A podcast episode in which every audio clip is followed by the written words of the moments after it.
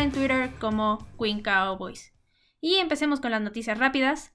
La primera de ellas es que el liniero ofensivo Zach Martin va a perder de 3 a 4 semanas por una lesión en la pantorrilla y con esto perdería casi casi lo que resta de la temporada. Y la segunda noticia es que el partido de esta semana contra los Ravens, que originalmente se iba a jugar el jueves por la noche, fue movido al martes 8 de diciembre a las 7 de la tarde, debido a que los Ravens presentaron múltiples casos de COVID, hasta ahorita van 20 casos, y tuvieron que mover su partido de la semana 12 contra los Steelers al miércoles. El partido todavía ni siquiera se juega, pero así son las cosas. Ya habían movido el partido de los Cowboys contra ellos para el lunes 7, pero pensando que se jugaría el partido de los Ravens contra los Steelers el martes. Pero como lo volvieron a mover, entonces resultó que esta temporada vamos a tener un Tuesday Night Football con los Cowboys en la semana 13. Y esas fueron todas las noticias rápidas, pero antes de empezar con el tema de hoy, voy a contarles una anécdota a petición del Tigrillo de Tres y Fuera Dolphins. Saludos Tigrillo por ahí. Y es porque en la semana 11 como preparación para el partido contra Minnesota, Mike McCarthy decidió hacer una actividad bastante peculiar con los jugadores, ya que les llevó sandías y un martillo para que las destruyeran como una forma, yo supongo, de sacar el estrés, de relajarse. No sé cuál haya sido al final la enseñanza que les quería dar con eso, pero yo no sé ustedes, pero esa semana los Cowboys obtuvieron su primera victoria desde la lesión de Dak Prescott, entonces tal vez por ahí de algo sirvieron las sandías, tal vez en serio sí los jugadores sacaron todo lo que traían guardado. Entonces tal vez si fuera Mike McCarthy yo pensaría en llevar más sandías antes de los partidos, más seguido porque al menos así se han ganado los Cowboys. Entonces tal vez las sandías sí tuvieron mucho que ver en esa victoria contra Minnesota, aunque realmente no lo sabremos nunca. Y ahora sí vamos a pasar al tema de hoy. Y pues, ¿qué les digo? Cuando todos pensamos que los Cowboys ya iban por un mejor camino y que estaban mejorando y que todo iba para bien, se presentó un partido con los mismos errores que habían realizado los primeros juegos del año y se volvió a ver un equipo sin rumbo, muy errático y que no tiene un futuro realmente favorable muy cercano.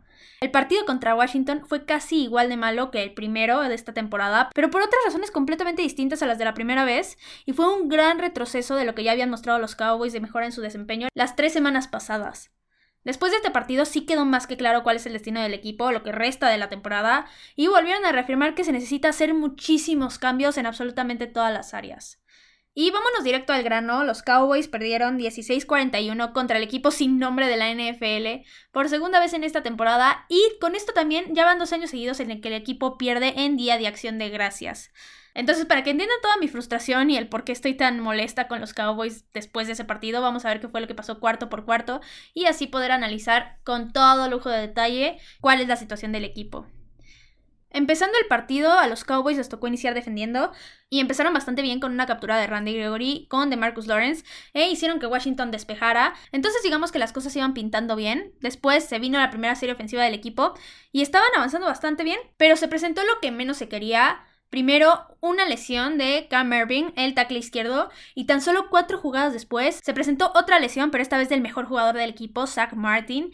Y con esto prácticamente los vaqueros iniciaron con dos linieros fuera y así se mantumieron todo el partido. Y con esto el equipo ya no pudo avanzar más, al menos en esta serie, pero sí pusieron los primeros puntos en el marcador con un gol de campo de Greg Sterling de 33 yardas. Después regresó la ofensiva de Washington al campo y empezaron a avanzar sobre todo por tierra y ayudados con dos castigos de la defensiva y terminaron anotando con un acarreo de Antonio Gibson y se fueron arriba en el marcador. Después regresó la ofensiva de los Cowboys al campo y con una excelentísima jugada de pase profundo donde primero Tony Pollard tuvo un excelentísimo bloqueo, Andy Dalton lanzó un pase perfecto y Amari Cooper corrió la ruta de forma sublime los Cowboys lograron anotar y se fueron arriba 10 a 7 y con esto se acabó el primer cuarto. Después, en el segundo cuarto, Washington empezó a avanzar bastante bien por tierra otra vez, porque la defensiva literal no estaba haciendo absolutamente nada para detenerlos, pero ya cuando estuvieron en zona roja, la defensiva logró cerrarse con un muy buen desempeño de Leighton Manderech y Sean Lee y los limitaron a un gol de campo que empató el marcador. Aquí lo que quiero resaltar de esta serie defensiva es que no jugó Jalen Smith prácticamente en ninguna de las jugadas y no fue debido a una lesión. Realmente no dijeron por qué, pero especulando un poco podría haber sido por el mal desempeño que ha tenido en la temporada o de plano porque tal vez Mike Nolan quería experimentar algo. Pero yo me voy más por el lado del desempeño.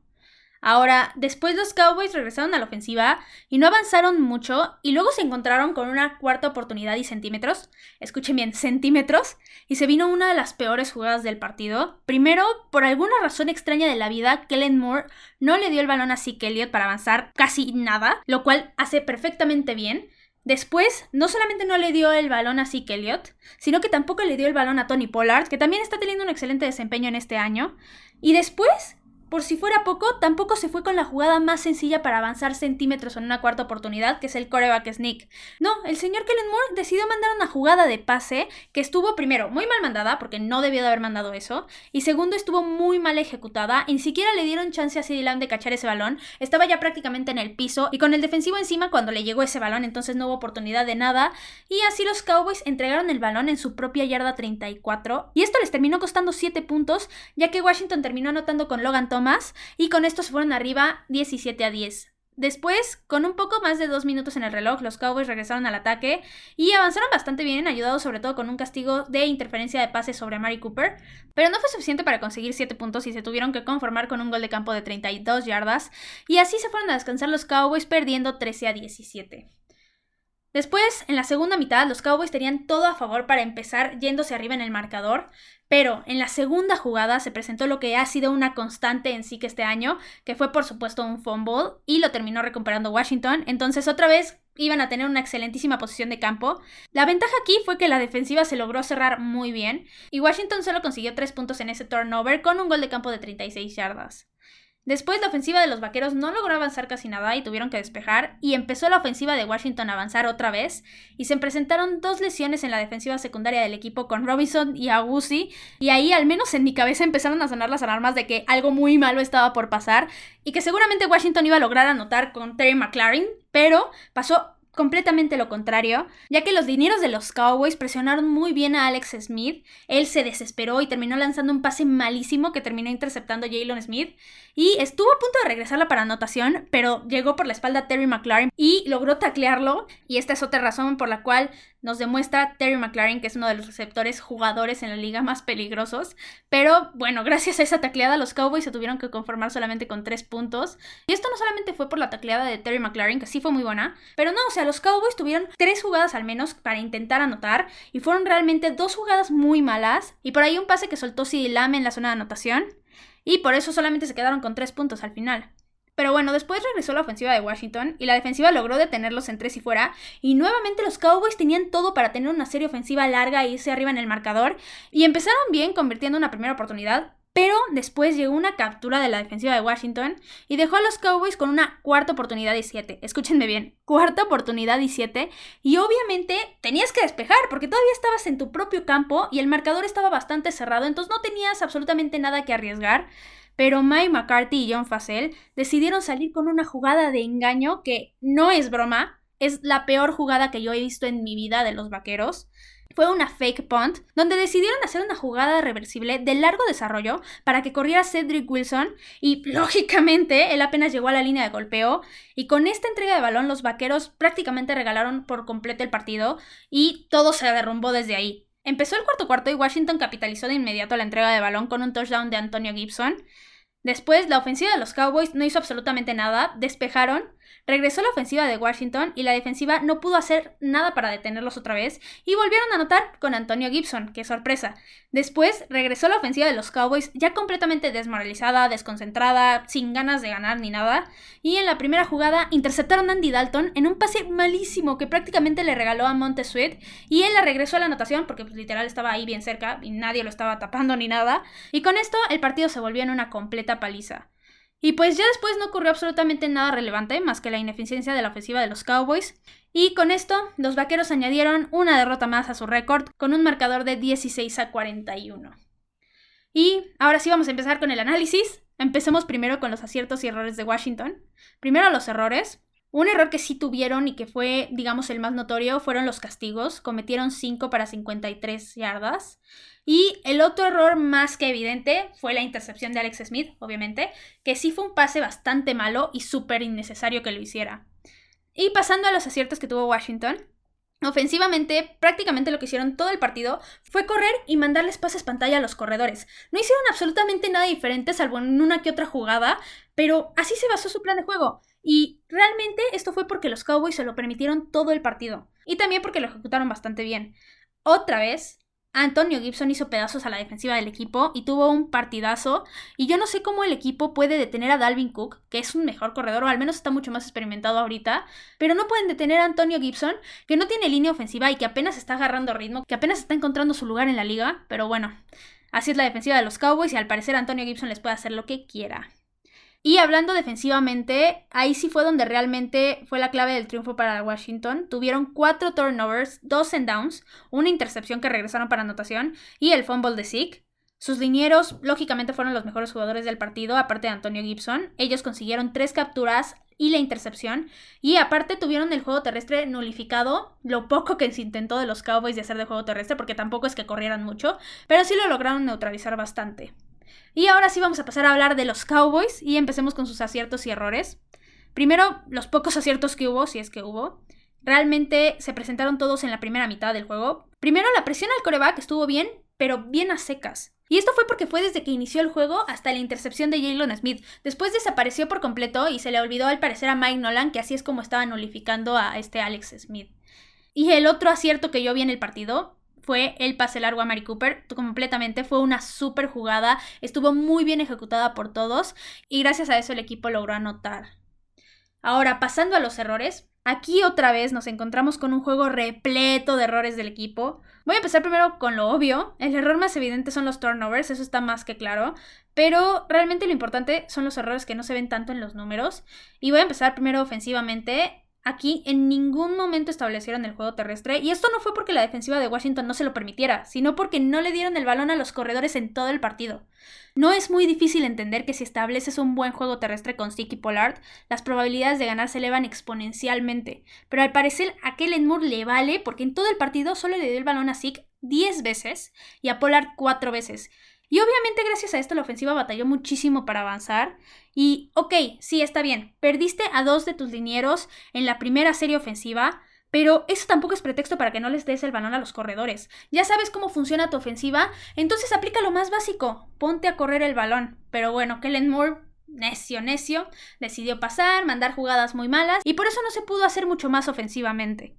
Pero bueno, pasando a la defensiva, Mike Nolan nunca hizo el ajuste para detener el juego terrestre y los pases pantalla de Washington. Es incomprensible que cada serie Washington hiciera exactamente lo mismo y la defensiva no hiciera ningún cambio para evitar que avanzaran. Otra vez se vio una defensiva incapaz de detener a los corredores y de nuevo vi una actitud negativa en los jugadores, pero esta vez yo estoy segura que fue porque estaban completamente molestos con las decisiones de los coaches ofensivamente hablando, ya que al final fue lo que terminó echando a perder el poco buen trabajo que había hecho la defensiva. Pero ahora pasando justo a esa parte, lo que realmente hizo que los Cowboys perdieran este partido fue el cocheo 100%.